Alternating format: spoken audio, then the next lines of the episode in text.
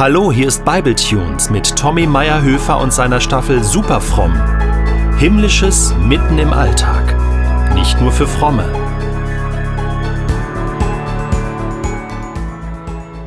Kommt ein Buchhalter zum Arbeitsamt. So beginnt der gespielte Witz von Monty Python. Dieser Witz hat zwar schon einige Jährchen auf dem Buckel, Erstausstrahlung 1969, aber die Wahrheit unterliegt keinem Verfallsdatum. Zurück zum Buchhalter. Der kommt also zum Berufsberater und heult ihm was vor. Sein Job sei furchtbar langweilig. Er will endlich durchstarten. Sein Gesicht soll aufs Plakat und er möchte natürlich Ruhm und Ehre abgreifen. Viele Abenteuer erleben. Ja, und was soll's werden? fragt ihn sein Gegenüber. Löwenbändiger, jubiliert der Buchhalter. Echt jetzt? Staunt der Fachmann. Ja, ich will löwenbändiger werden. Diese Tierchen mit dem langen Rüssel, die immer Ameisen fressen, die will. Ach, die muss ich ab sofort in ihre Schranken weisen. Der Berater schüttelt den Kopf. Moment, das sind keine Löwen.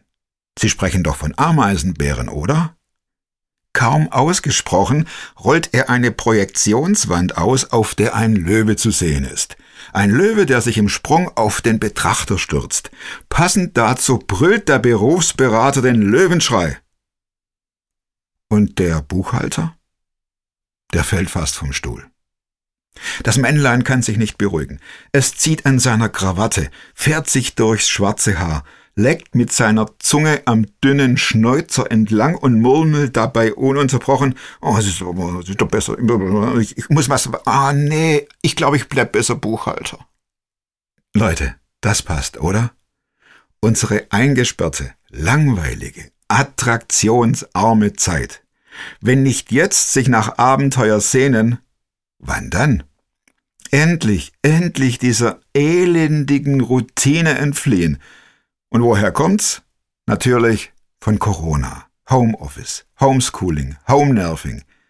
Da verwandelt sich die Wohnung in einen Käfig und die Kinder mutieren zu aufsässigen Junglöwen.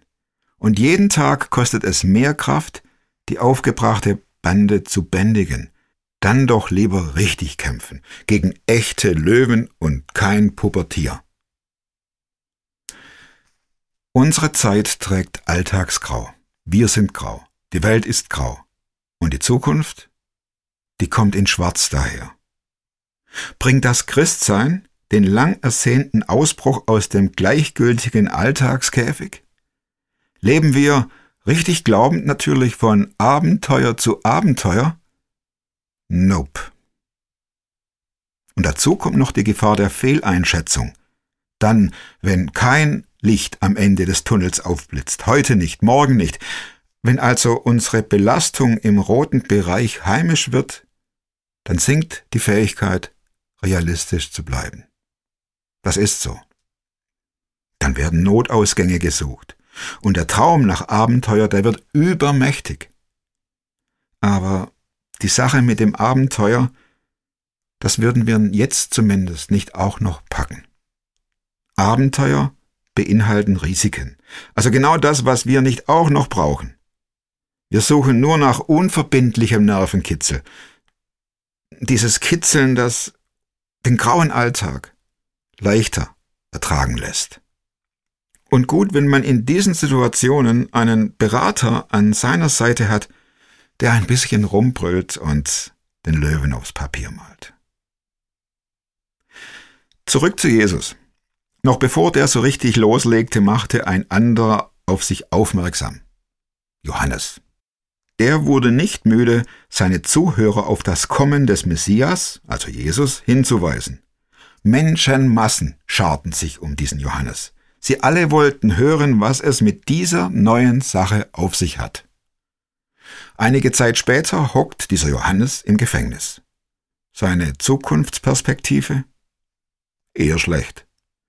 Und als der Dunkeltunnel nicht das Endlicht freigibt, schleicht sich der große Zweifel ins Gemüt. By the way, wir sprechen von Johannes, dem Johannes, Johannes, dem Täufer.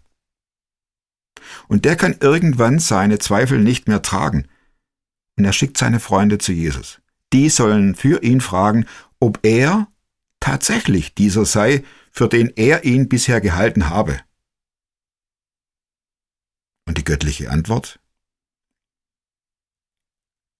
Geht zurück, sagt Jesus, geht zurück und sagt Johannes, dass Blinde sehen, Lahme gehen, Aussätzige gesund werden, Taube hören, Tote ins Leben zurückkommen und den Armen wird die frohe Botschaft verkündigt. Das heißt nichts anderes, yes, ich bin der, für den du mich bisher gehalten hast. Und noch bevor sich die Freunde wieder auf den Heimweg machen, ruft ihnen Jesus hinterher, hey, noch was, äh, sag dem Johannes, dass derjenige glücklich ist, der sich nicht an mir ärgert. Bäm. Das sitzt. Damit muss man erstmal klarkommen. Für Johannes und für uns alle heißt das nichts anderes als Mensch, ärgere dich nicht. Vergiss nicht an, wen du glaubst oder bisher geglaubt hast. Es gibt Durststrecken in unserem Leben, heißt das. Und es heißt genauso, Wunder kommen nicht auf Bestellung. Und es heißt auch, nicht jeder ist ein Löwenbändiger. Auf der anderen Seite heißt es auch, Jesus weiß Bescheid. Er ist und bleibt der gute Hirte. Er will nicht, dass wir im Löwenkäfig sterben, nur weil wir Bock auf Veränderung hatten. Wir wissen das. Falsch? Nein, unsere Zeiten sind nicht leicht und bei vielen liegen die Nerven blank und Zweifel sind auch erlaubt. Genial, wer Freunde hat, die sich nicht von unserem Gejammer stören lassen, die sich nicht zu schade sind, Kurierdienste zu übernehmen, Kurierdienste hin zu Jesus. Und genial, wer Freunde hat, die den Mut haben, auch unangenehme Antworten zu übermitteln. Damit wir nicht draufgehen. Damit wir die richtige Perspektive bekommen. Und damit wir auch hin und wieder hören, glücklich, wer sich nicht an mir nervt.